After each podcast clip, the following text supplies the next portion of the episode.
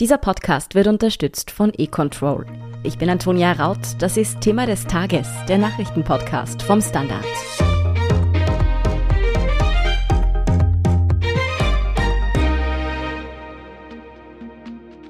Ab kommenden Montag, den 13. Dezember, sperrt Österreich langsam wieder auf.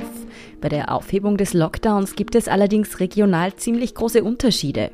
Welche Vorschriften denn wo gelten, fassen wir für Sie zusammen. Außerdem erklärt Erik Frei, wieso Wien trotz niedriger Infektionszahlen besonders strikt bleibt, während der Westen mit hohen Inzidenzen die lockersten Regeln verhängt.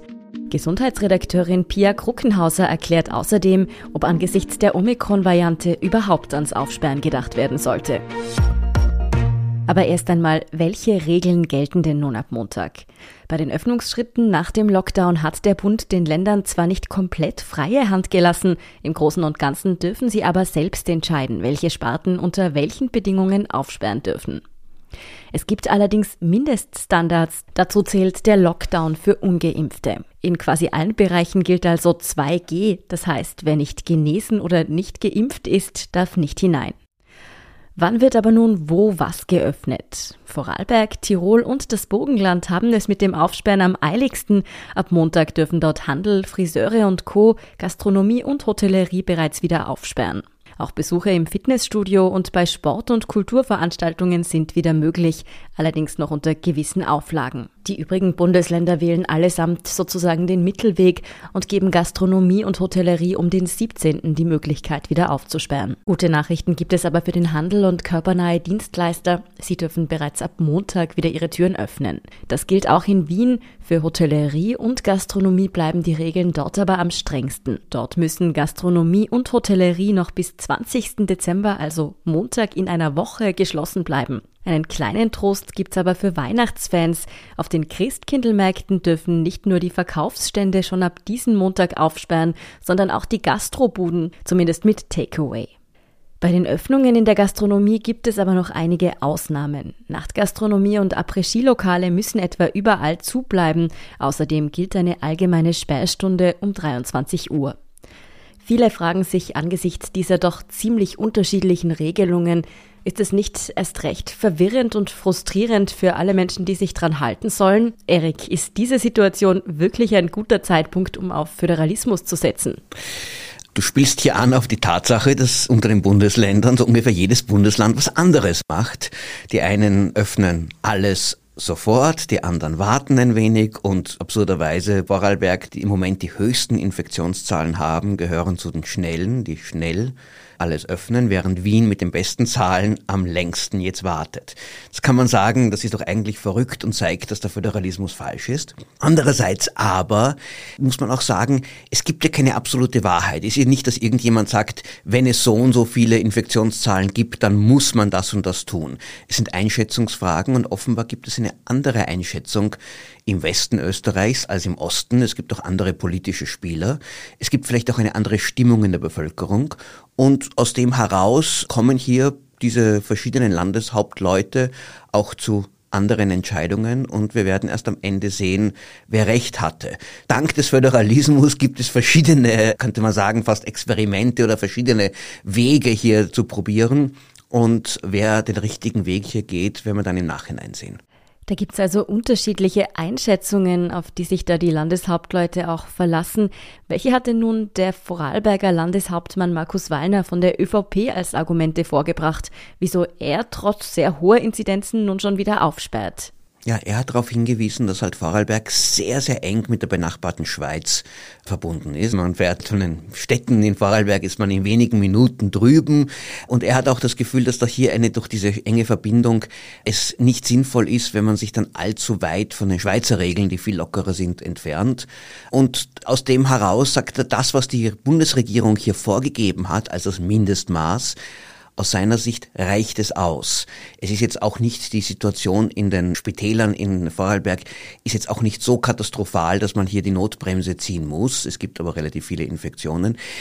In Wien wird das anders gesehen. Dazwischen Oberösterreich, Kärnten auch gibt es unterschiedliche Einschätzungen, aber auch andere, ein wenig andere Umstände. Und es scheint auch so zu sein, dass es zwischen Stadt und Land heute eine bisschen andere Einstellung der Bürgerinnen und Bürger zur Pandemie gibt. Landeshauptmann Markus Wallner von der ÖVP argumentiert also, dass rund um Vorarlberg herum etwa in der Schweiz viel weniger strenge Regeln gelten. Aber hinkt diese Argumentation nicht allein deshalb etwas, da dort ja tatsächlich auch die Zahlen sich gerade viel schlechter entwickeln als in Österreich? Dieses Starren auf die Infektionszahlen ist ein bisschen auch irreführend, wenn man das so über die letzten zwei Jahre, aber auch nur die letzten Wochen beobachtet hat. Es geht ständig rauf und runter wie auf einer Hochschaubahn. Jetzt haben wir vor ein paar Wochen noch gesprochen davon, dass Dänemark so ein Vorbild ist, weil sie ja so eine hohe Durchimpfungsrate haben und gleichzeitig niedrige Infektionszahlen. Jetzt haben sie Österreich überholt. Also und dort geht es noch bergauf, anderswo geht es bergab. Wir wissen auch nicht genau, wie es in einem Monat ausschauen wird. Aber es kann natürlich sein, dass die Schweizer dann innerhalb von wenigen Tagen möglicherweise auch noch vor Beginn dieser Weihnachtssaison auch noch eine Notbremse ziehen müssen. Und dann stellt sich die Situation für Vorarlberg auch wiederum anders dar. Ich glaube, was sicher notwendig ist in dieser Situation, ist, dass man auch vielleicht kurzfristig relativ rasch reagiert. Das erschwert natürlich die Planung für alle, die sich irgendwie vorbereiten müssen, für Hotels, auch für Gastronomie.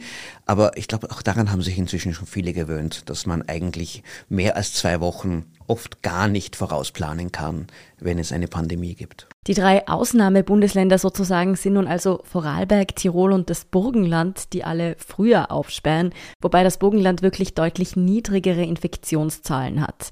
Könnte es hier eine Rolle spielen, dass sowohl Vorarlberg als auch Tirol ja die Wintertourismus-Bundesländer in Österreich sind? Wollen die auf keinen Fall wichtige Saisontage verlieren? Ja, da bin ich mir nicht so sicher, weil diese Tage vor Weihnachten sind jetzt nicht allzu wichtig für das Geschäft. Und schlimm wäre es, wenn dann sagen wir Tirol oder so wirklich noch während der Weihnachtszeit dann plötzlich wieder schließen muss oder etwas tun muss, was wirklich die Touristen abhält. Also die Adventzeit ist, sagen wir zum Teil für Wien ja wertvoller, weil hier dieser Städtetourismus tatsächlich in den früheren Jahren sehr viele Touristen angezogen hat, wobei man, glaube ich, davon ausgehen kann, dass es heute ohnehin nicht der Fall sein wird. Ich glaube nicht, dass es also eine geschäftliche Entscheidung ist. Ich glaube eher, dass hier diese Landeshauptleute ins Volk hineinhorchen und das Gefühl haben, nein, die Leute wollen das nicht, also tun wir nicht mehr, als wir müssen. Den gegenteiligen Weg wählt sozusagen Wien trotz bundesweit niedrigster Inzidenzen will man länger geschlossen bleiben. Warum? Das ist auch eine gute Frage, weil man könnte auch sagen, warum tut Wien es anders als die anderen und nicht so sehr, warum tun es Tirol und Vorarlberg und Burgenland. Ich glaube, das mag politische Gründe haben. Bürgermeister Ludwig hat als der Scharfmacher in Sachen Corona hat er jetzt in den letzten Monaten oft Recht bekommen, wie man ja an den niedrigen Zahlen sieht, und er möchte diese Position beibehalten. Vielleicht setzt er auch darauf, dass es sich wirklich noch verschlechtern wird, auch aufgrund der Omikron-Variante, wenn die sich weiter durchsetzt. Und dann kann er immer sagen, schaut's Leute, ich hab's ja richtig gemacht. Das andere aber ist, es geht ja hier vor allem um die Gastronomie, die ja jetzt noch eine Woche geschlossen bleiben soll, was, glaube ich, sehr, sehr vielen Menschen leid tut, was weh tut und was vor allem Weihnachtsfeiern eigentlich verhindern wird. Und ich habe das Gefühl, genau das möchte Ludwig und auch sein Gesundheitsstadtrat Peter Hacker. Die sagen einfach, heuer ist nicht die richtige Zeit für Weihnachtsfeiern. Und wenn wir die Gastronomie bis zum 20. zuhalten, dann ersparen wir uns das und die möglichen Clusters, die da herauskommen. Und ich glaube, Wien ist ein besonders beliebter Ort für Weihnachtsfeiern. Viele Unternehmen, viele Betriebe. Also dieses städtische Umfeld ist da ganz besonders anfällig für größere Feiern, die dann wiederum negative Konsequenzen haben könnten. Für die Politik ist es also sozusagen der sichere Weg, den man hier wählt.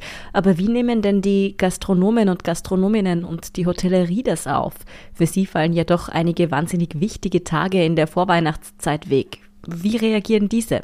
Also man ist wirklich angefressen. Also wenn man die Vertreter hört, dann merkt man, das ist jetzt nicht nur eine Interessensvertretung Politik, sondern die sind wirklich sauer auf Ludwig. Warum tut ihr uns das an?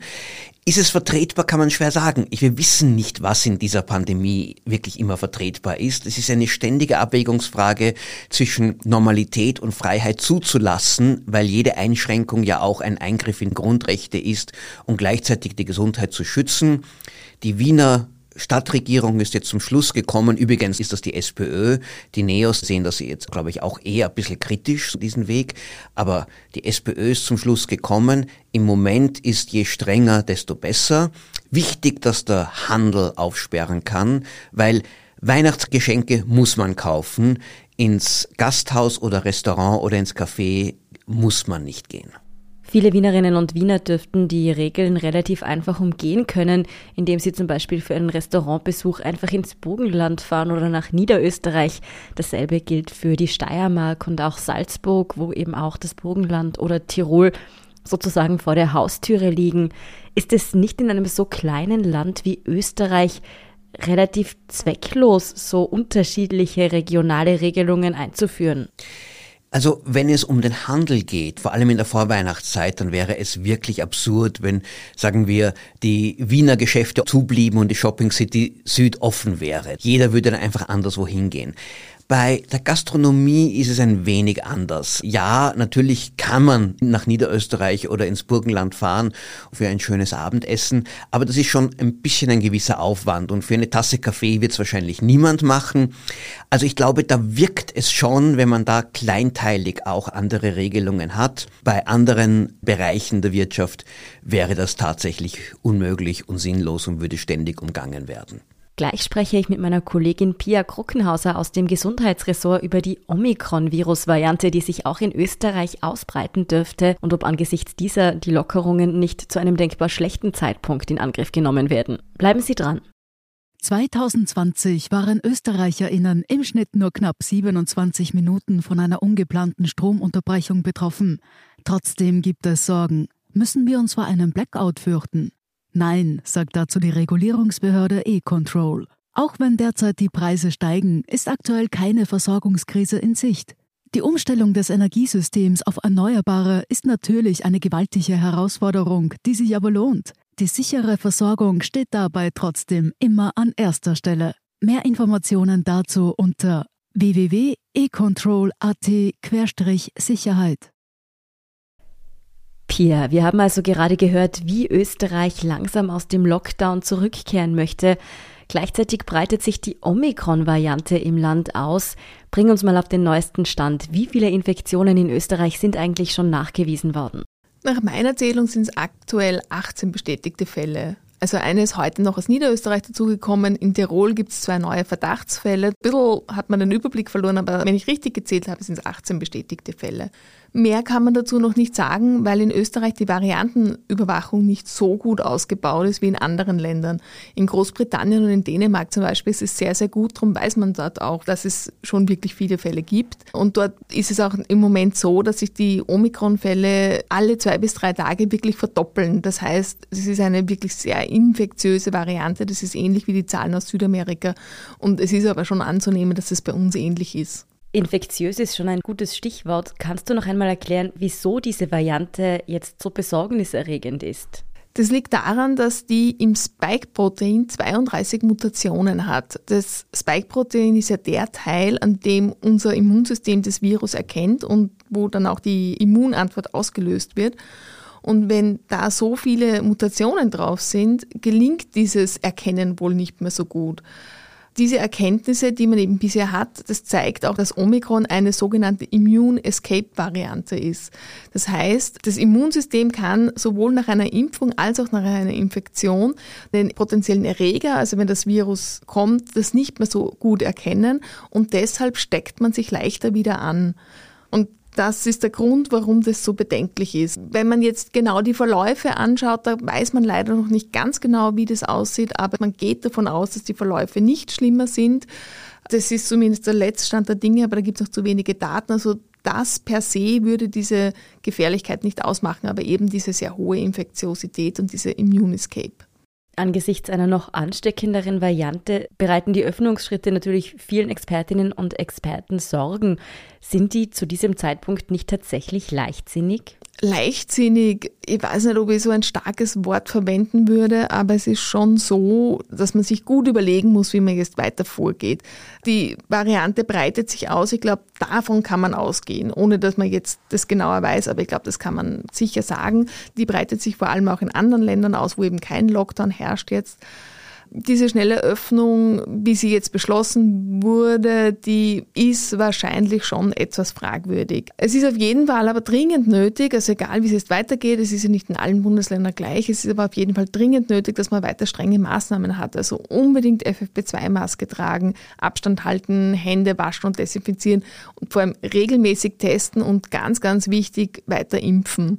Viele machen das ohnehin schon, also auch Menschen, die geimpft sind, zweimal oder sogar schon dreimal, testen sich trotzdem regelmäßig. Also das würde ich auch wirklich weiterhin empfehlen.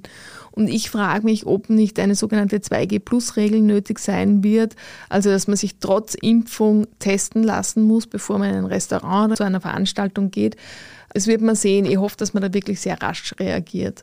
Was man aber schon sagen muss, wir sollten uns auf keinen Fall entspannen und sagen, okay, Lockdown vorbei, alles gut, jetzt ist es erledigt. Leider muss man ein weiteres Mal darauf hinweisen, dass es eben nicht erledigt ist und dass wir nicht genau wissen, wie es weitergehen wird. Bevor wir auf die Wirksamkeit der Impfung genauer eingehen, muss man eventuell sowieso davon ausgehen, dass sich die Omikron-Variante einfach durchsetzen wird. Also auch Delta hat sich ja über kurz oder lang zur dominanten Variante ausgebildet. Und wenn Omikron noch ansteckender ist, wäre das ja logisch, oder? Alles, was ich bis jetzt dazu gelesen, gehört und mit Experten besprochen habe, deutet eindeutig darauf hin, ich gehe davon aus, dass das passieren wird. Die wird sich durchsetzen. Und sie wird wahrscheinlich ziemlich sicher sogar Delta ausstechen. Und wir sehen ja jetzt schon, dass die Einreisebeschränkungen, die man verhängt hat, als man von Omikron erfahren hat, nichts genützt haben, weil Omikron war ja schon da. Mittlerweile ist es in 57 Ländern weltweit nachgewiesen. Und ich gehe fast davon aus, dass es in deutlich mehr Ländern schon präsent ist. Ich will jetzt keine Spielverderberin sein, aber wir haben bei Alpha und bei Delta sehr klar gesehen, dass man das Virus nicht aufhalten kann, auch wenn man weiß, dass es kommen wird. Und ich glaube, das wird bei Omikron auch so sein.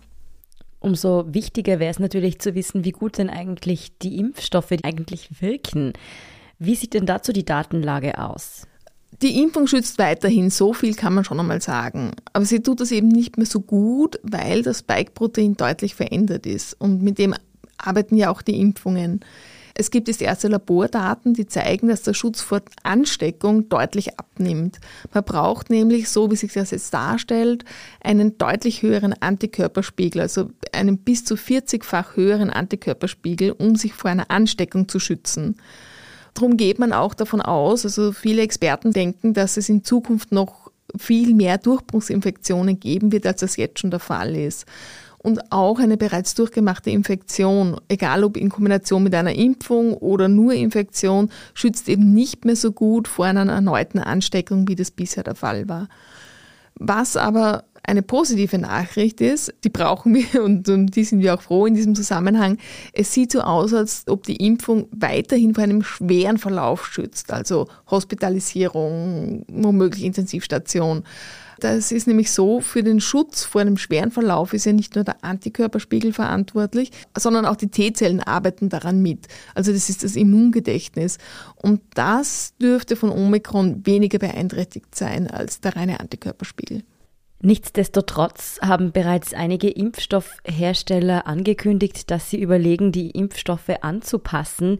Heißt das, man sollte mit dem Drittstich oder vielleicht auch der Erstimmunisierung abwarten, bis die Impfstoffe sozusagen noch gezielter gegen Omikron wirken? Nein, auf gar keinen Fall.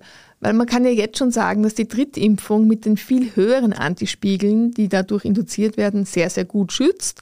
Auch vor Infektion, nicht ganz so gut mehr vor Infektion, aber doch auch sehr gut vor Infektion und vor allem vor schwerem Verlauf. Zwei Impfungen schützen dagegen viel weniger gut als noch bei Delta. Das heißt, die Menschen, bei denen jetzt der Drittstich ansteht, die sollten sich den auch wirklich holen. Und mit der Erstimpfung warten sollte man noch weniger, weil diese Variante dürfte eben jetzt nochmal deutlich ansteckender sein als Delta. Und das heißt, dass man es noch leichter bekommt einfach. Und wenn man überhaupt keinen Immunschutz hat, dann kann es wirklich schlimm ausgehen. Dann gibt es noch diese Frage, soll man auf den sogenannten Totimpfstoff oder den inaktivierten Impfstoff, wie es richtiger heißt, warten? Da wird auch davon abgeraten, vor allem der Florian Krammer, der Professor für Impfstoffkunde, der in New York forscht, der sagt ganz klar, auf den soll man nicht warten, weil nämlich diese inaktivierten Impfstoffe im Normalfall keine besonders gute T-Zellenantwort auslösen. Also die Gedächtniszellen werden nicht so gepusht und das heißt, dass die Immunantwort auch bei Mutationen nicht so gut ist. Das heißt, sie dürften wirklich weniger gut wirken dann. Das heißt, im Moment nicht warten, auf jeden Fall impfen, egal ob Erstimpfung oder Drittstich, aber es wird trotz allem mit Hochdruck daran gearbeitet, dass man den Impfstoff anpasst. Also sowohl BioNTech Pfizer als auch Moderna haben da schon Ende November damit begonnen, mit den Arbeiten an diesem angepassten Impfstoff. Und diese Vakzine werden dann wahrscheinlich Ende Februar, Anfang März verfügbar. Solange sollte man aber nicht warten, weil eben, wie ich eh schon erklärt habe, wir wissen, wenn es wirklich nötig sein wird, dass der Impfstoff angepasst wird und das wird eben derzeit noch erforscht, dann wird es sehr schnell gehen, weil die Vorbereitungen schon dazu getroffen sind. Aber wenn diese Impfstoffe jetzt angepasst werden und wir uns dennoch davor schon den dritten Stich holen, Bedeutet das, dass sie dann sozusagen für den vierten Stich schon angepasst werden? Das kann ich nicht ganz genau, aber das ist ja so, dass man davon ausgeht, derzeit, obwohl man die Daten noch nicht hat, dass es wahrscheinlich auch weitere Auffrischungen geben wird. Wir haben drei Impfungen, die die Grundimmunisierung abschließen und dann die letzten Aussagen, die man zu gehört hat, war, dass man davon ausgeht, dass es so wie bei der Grippeimpfung immer wieder ein neues Vakzin geben wird oder womöglich sogar jährlich ein Vakzin. Und ich würde jetzt einmal sagen, das geht dann in diese Richtung. Was da genau passiert, das kann man jetzt noch nicht sagen. Dazu gibt es auch keine Aussagen, auch noch keine Daten. Aber ein weiterer Stich steht im Raum und der würde dann sicher mit dem angepassten Vakzin wenn es denn tatsächlich nötig ist, gemacht werden. Nur weiß man eben, dass die Drittimpfung die Antikörperlevel so boostert, dass man jetzt auch vor Omikron sehr gut geschützt sein dürfte. Vor allem vor einem schweren Verlauf, aber auch vor Infektion. Was wir also jetzt auf jeden Fall schon tun sollten, ist sich noch keine Gedanken über den angepassten Impfstoff machen, sondern einfach boostern gehen oder erst impfen, falls man das noch nicht getan hat, unbedingt. Genau, weil nämlich es ist ja so, dass bereits jetzt, wenn jetzt zum Beispiel die zweite Impfung fünf oder sechs Monate zurückliegt, dass die Antikörperlevel schon deutlich abgesunken sind. Das heißt, man ist ja nicht einmal mehr vor Delta besonders gut geschützt, geschweige denn vor Omikron, also vor Infektion. Man muss immer dazu sagen, nicht besonders gut vor Infektion geschützt und schon gar nicht bei Omikron. Und deshalb ist es auch wichtig, hier nicht zu warten, weil man will, egal welche Variante, Delta, Omikron oder was auch immer noch kommt, man will das einfach nicht, diese Krankheit. Und darum, auch in leichter Form ist es nicht so toll und darum sollte man den Booster nicht verschieben. Bei Lockdown-Ende also nicht bloß auf den Christkindlmarkt und in die Gastronomie, sondern dringend auch zum Boostern gehen. Vielen Dank, Pia Kruckenhauser und Erik Frei, für diesen Überblick. Gerne. Wir sind gleich zurück. Sicher haben Sie es schon mitbekommen, die Energiepreise für Gas und Strom ziehen deutlich an. Kurz vor dem Winter keine besonders guten Nachrichten, aber Verbraucherinnen und Verbraucher haben Möglichkeiten. Die Regulierungsbehörde E-Control rät, zunächst einmal zu schauen, was man für ein Strom- oder Gasprodukt hat. Läuft noch eine Preisgarantie, kann man vorerst entspannt sein. Und sonst lohnt sich auf jeden Fall ein Blick auf den Tarifkalkulator. Auf Tarifkalkulator.at gibt es Österreichs einzigen, unabhängigen und vollständigen Vergleich aller Strom- und Gasangebote. Und hier ist, was Sie heute sonst noch wissen müssen. Erstens, Gesundheitsminister Wolfgang Mückstein von den Grünen und Verfassungsministerin Caroline Edstadler von der ÖVP haben heute Donnerstag Details zu der ab Februar 2022 in Österreich geplanten Corona-Impfpflicht präsentiert. Diese soll für alle Personen mit Wohnsitz in Österreich ab 14 Jahren gelten. Ausgenommen sind Schwangere und jene, die sich aus gesundheitlichen Gründen nicht impfen lassen können, so Mückstein. Mitgetragen wird das Vorhaben von den NEOS und der SPÖ. Zweitens, ein starker Wintereinbruch hat in der Nacht auf Donnerstag Österreich großteils in Weiß getaucht, aber auch zu zahlreichen Unfällen und Straßensperren geführt. So schlitterte in Wien ein Linienbus in der Donaustadt gegen einen Mast, was neun Verletzte zur Folge hatte.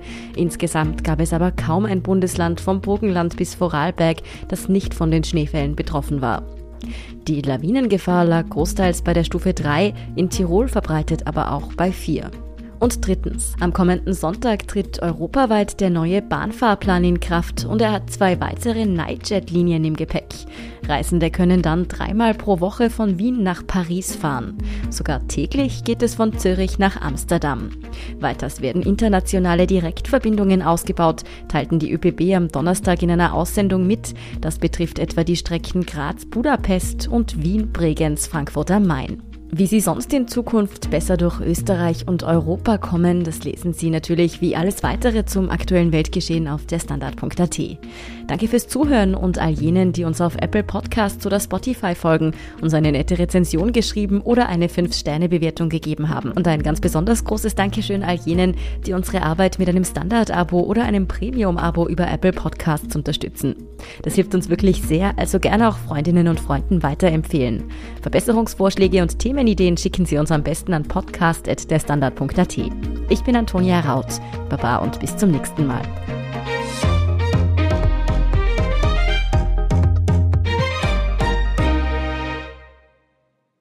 (2020) waren ÖsterreicherInnen im Schnitt nur knapp 27 Minuten von einer ungeplanten Stromunterbrechung betroffen. Trotzdem gibt es Sorgen. Müssen wir uns vor einem Blackout fürchten? Nein, sagt dazu die Regulierungsbehörde E-Control. Auch wenn derzeit die Preise steigen, ist aktuell keine Versorgungskrise in Sicht. Die Umstellung des Energiesystems auf Erneuerbare ist natürlich eine gewaltige Herausforderung, die sich aber lohnt. Die sichere Versorgung steht dabei trotzdem immer an erster Stelle. Mehr Informationen dazu unter www.econtrol.at-sicherheit.